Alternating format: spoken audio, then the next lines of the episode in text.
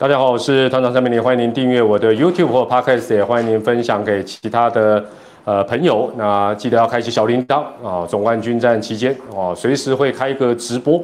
那事后收听的话，也给团长 Podcast 啊五星推报。那大家晚安，也让你们呃线上有一千五六百人呢，这个等待了蛮长的一段时间。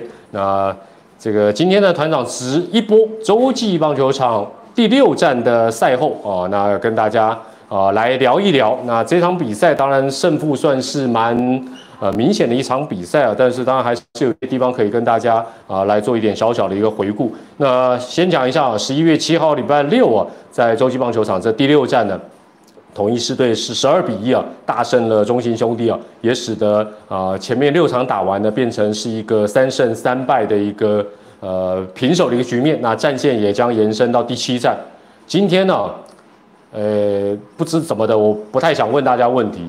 那但是大家可以自己哦，觉得这场比赛有什么想要发表的啊？但是唯一就是呃，这个不能够呃讲一些脏话啊，不文雅的不行。那你有什么样的看法，都可以透过留言跟大家来分享。你觉得的这一系列到目前为止你的感想也好，第六站你觉得输赢的关键在哪里？哦，那千万你不要惹我生气，不然的话我可能随时也哦不会啦，我不是这种人啦，对不对？啊，该坐在这里答应大家要做直播，就是要直播咩？对不对？怎么能随时哦？其实哦，真的不需要这样了啊，真的不需要这样。好，那整个呃总冠军战的第六场哦，那我们从头稍微来谈一下，就是呃，首先第一个，你也不得不佩服啊林月平总教练还有狮队的教练团，他今天用江亮伟，那敢用，而且他能表现。就是屌，真的就是厉害哦，真的就是厉害。那一局上半，当然很明显，真的武神就是武神了哦。那这个潘武雄的一个表现呢，确实是呃非常的重要。而且当时大家如果还记得的话，原本林安可是要做一个短打，但是没有成功。那他的呃二连安打可以说是补救了这个战术执行的一个失败。但是我想明天第七战，呃。会不会再有这么大的一个比分？我认为几率不大，所以双方在这种小地方短打的推进也好，包括作战也好，很多小的细节守备也好，呃，都是非常非常的重要。呃，也也不容犯错，或者说不容许说你期待你后面的选手会帮你帮忙你道歉呢？我想这个几率是不大的。哦，那当然武神就是武神啊，这次贡献的确实是啊非常非常理想哦。那也再次的擦亮了老将的价值的这一块招牌。那比赛来到了三局的下半，当然整个呃中信兄弟有一个反攻的一个机会哦。那当时岳东华先一个二连安打，然后陈家驹啊做了一个这个触及哦，然后也造成了这个蒙威尔的一个失误。那当然也有点点呃，其实我团长在今年例行赛哦，呃转播的时候就有提到，我记。的那时候应该是桃园队的打者，好像是廖健富吧，应该是今年就有这种跑在线上。那我我一直觉得跑在线上不是一个正确的跑法，虽然很多人不认同我这一点，但我觉得因为你跑在线上啊，跑在线上而没有切到这个外侧的一个框框里面，你等同把你的命运就交给裁判，因为裁判他也可以说拍谁，我觉得你的脚有一点点踏到线内。他也可以说，哎，你确实是踏在线上，除非，除非我还是再讲一次，除非有球队专门训练走钢索，走钢索，you know，不是练跑在线上，是走钢索，然后呢，只要没有走在那个钢索上，就会爆炸，有这种特训的。如果没有的话，我认为按照棒球规则，其实你就跑出来切到外侧，因为你切到外侧，真的对方传不准，丢到你的身上，绝对没问题。绝对没问题，但是你跑在线上，以今天三呃这个三局下半的这个状况，坦白来讲，因为它又不符合电视辅助判决可以回头去看的一个要项，裁判只要判你跑在线上，他认为你是妨碍，你就妨碍，你再上来怎么吵也没用，哦也没有用，所以我是觉得，虽然当下的状况最后对地主队是有利，可是我觉得这样的一个跑法还是蛮冒险。那。在这一个半局呢，中信兄弟虽然追了追了一分回来，可是我觉得比较纳闷的是，当时追了一分回来，陈家驹还是在二垒，轮到第九棒的小将岳振华。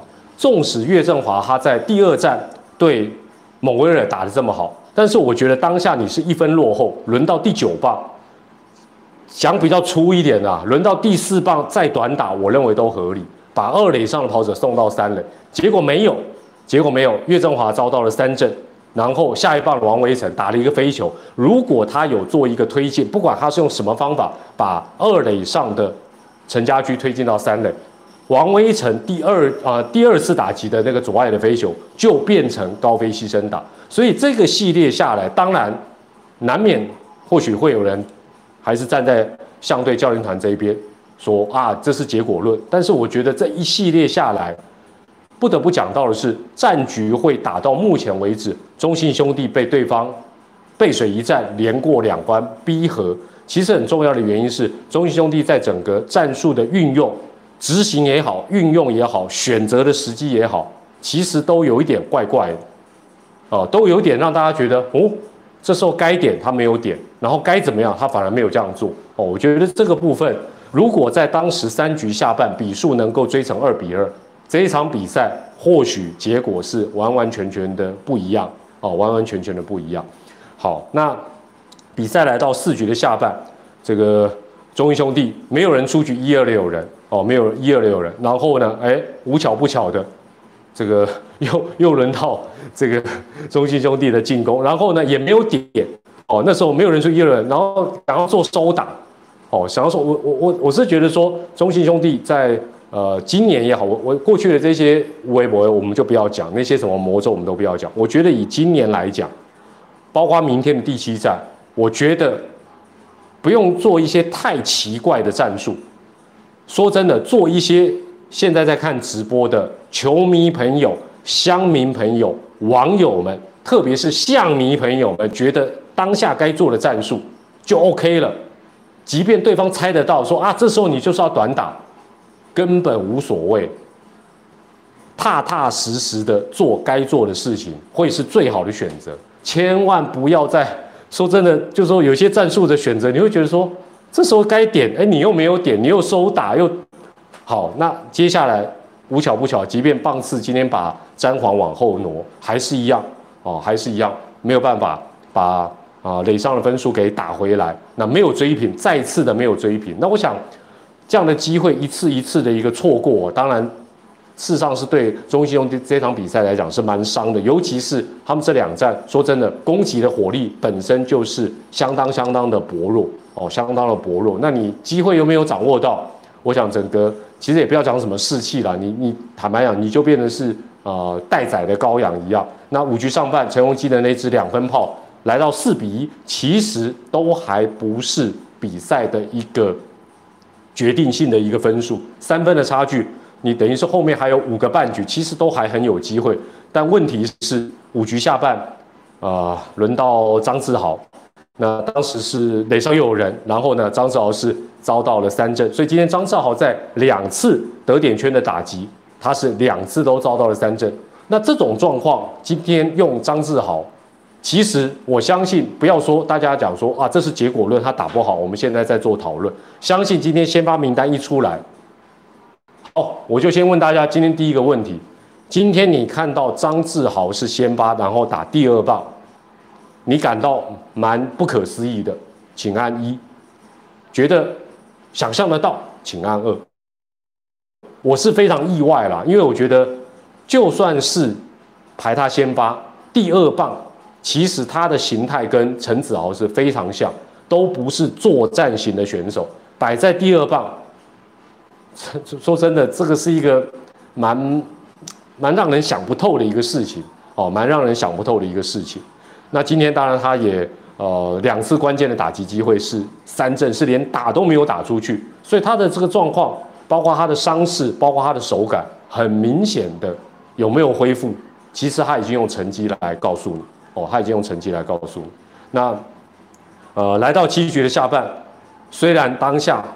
紧急的更换苏伟达上来，但是为时已晚。当苏伟达当然也没有办法每一次很神奇都跳投三分球、三分炮。而且苏伟达今天其实想一想，他七局下半之前就有代打的机会，包括谁？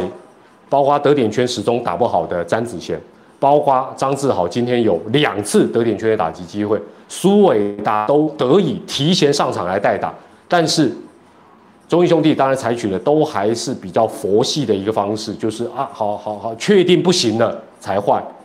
哦，那我想这样的一个机会，其实它是不会一次一次的一个存在。哦，那我觉得整个换人的一个时间点，哦，还有这些战术的运用，其实都是导致今天后来分数拉开。那当然，比赛来到八局上半，统一狮队一口气攻下八分的一个大局，拉开到十二比一。那中信兄弟的土头啊，连续四个上来，完全都是呃，其实这个状况并不陌生。虽然今年例行赛。中兄弟牛棚曾经一度所谓的铁牛棚，但是你如果回顾过去几年的总冠军战，中兄弟还有其他很多球队打进季后赛的本土投手，大部分都跟王义正落差非常大。那顶多有最后一道防线还可以出来中继的，几乎没有什么有很突出的一个发挥。哦，这个是呃非常明显的一个状况。好，那。最后，我当然也也要提一件事情，就是说，今天中英兄弟在分数拉开之后，开始让一些呃之前没有上场的选手出赛哦，包括杜佳明哦，包括呃林明杰，那包括状况不是很好的林书义。那我在转播的时候，我当下就提，这个代打反而是没有意义的，反而是没有意义的。什么意思？代打当然统一这边是大幅领先。哦，那他苏志杰上来是想说，哎，试试身手，其他的替补上来避免主力的受伤都有道理，他怎么做都对。但是中信兄弟不要忘了，你两场比赛才得一分，你这时候任何一个打击机会应该要交给明天你会排先发的人，特别是他今天打不好，只要他今天打不好，您都应该跟他讲，哎，岳振华再上来打一次，把手感。调整的更好，经验更多，明天继续先发。你把机会交给这几位选手，我试问你，明天难道这些人会先发吗？代打的时候你敢用吗？你还是不敢用。那这样子的一个代打替补，这个不是大家好像好好像就说啊啊一一一个参加一个好像晚会，最后每个人轮番上去表演，不是哎。不是这样做吧？这个应该要把任何一个宝贵的机会留给你明天会用到的人嘛，对不对？你如果明天还是他还是用不到，那那坦白讲，你这个机会给他的用意，你只是为了避免说哦，媒体报道说哎还有几个人没有没有用到，你现在把这些人归零，如果是这个想法太消极。哦，太消极，我我认为是不对了。我认为是不，我看到我会觉得说，这个跟大家平常看到啊分数拉开，然后啊让什么人上去，意思是不一样。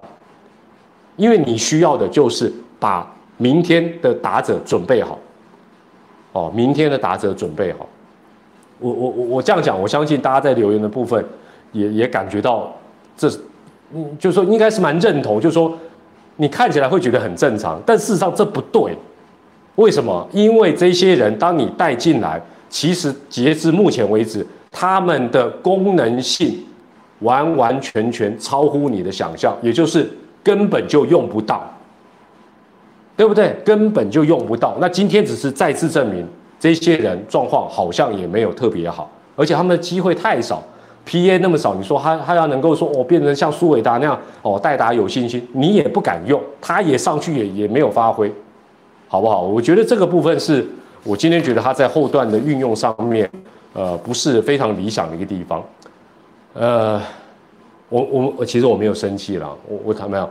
那我也不瞒大家，我跟大家讲一个让大家触鼻子的。我除了今天脖子扭到，头头还是只能转，现在比较多了，现在可以转十八度左右各十八度。今天赛前呢，我原本觉得好像会抛彩蛋，有这种感觉的请按一，赛前哦。不是变十二比一哦，赛前你有感觉今天会抛的按一，觉得不会抛的按二，我觉得有呢，我我有感觉到那种，后来感觉是一回事啦，啊，那不是神童镇雅芳，嘛不是台南嫁娶，但那感觉拢无无好啦，啊，打了才知道，所以呃，基本上就就就就这场比赛其实也也没有什么说真的没有什么好气的，为什么？因为胜负实在太分明了，就是说真的输中信兄弟今天其实我认为真的，包括邱总真的不用生气，为什么？今天如果是二比一，我觉得值得生气；十二比一一点都不值得生气，因为你就是被碾压嘛。有有些时候我们要换个角度来想这件事。如果我我是教练团或球团，我会跟大家讲，输一百分也没关系啊，输十一分怎么样？输一百一十分就一样嘛。跟输一分有什么差别？有些时候你一定，当然现在我们是局外人，我们可以谈笑风生，讲干话或者讲这些不痛不痒的话。但事实上是不是这样？是嘛？对不对？就好像你这个这个不管几胜几败听牌，你最后没有拿到第四胜，一切都是免谈。你只要不输第四场，你明天都充满希望。其实就是这么简单哦。那我所以我觉得。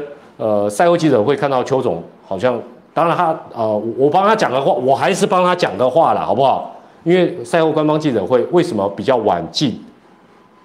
主要的原因是现场设备好像有些问题啊。那那个设备，请洽相关单位，不要找我，跟我一点关系都没有。所以他在那边做，呃，可能做的有点不耐烦。但是我觉得他这样子匆匆忙忙的离开，我其实我我这边也跟大家来报告，我今天。在后来分数拉开之后，我就跟我们的赛后记者会的主持人林东伟主播讲，我说不要为难邱总，因为他心情一定不好。我们赢的那边，统一这边，丙总这边，我们多问一点。哦，那邱总这边原本这个出生之犊不畏虎的林东伟主播，本来还想说要多问，我跟他讲不要，我说今天输将他心情不好，不要太为难他，简单让他谈一谈，鼓励鼓励。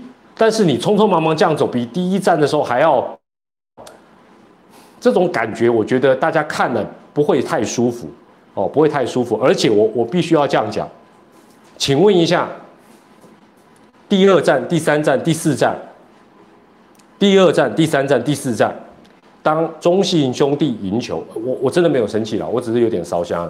中信兄弟赢球，统一狮队输球，而且逐渐进入到。被听牌的状况，请问一下，第二站、第三站、第四站的赛后官方记者会，林月平总教练同样是一位新人的总教练，他有没有下面米家呆坐在那边让你们问好、问满、问爽？有没有？有嘛？这个我我前面的赛后的这个直直播我就讲，这个就是你的工作的一部分，好不好？你你匆匆忙忙走，媒体记者还是会围过去啊。心情不好，我们可以理解，在那边等很焦虑，我们可以理解。但是多讲两句话真的没关系。而且我我 当然了，我我不是总教练，如果我是他，我还是会鼓励我的选手。而且要怪我第一个怪我自己，第一个我怪我自己，为什么？接下来哦，重点要来了，好不好？现在能够一起。看团长的直播，重点就要讲，五千多人可以讲，又是团长的经典名言，跟脖子扭到没关系，准备要讲，应该不会断讯吧？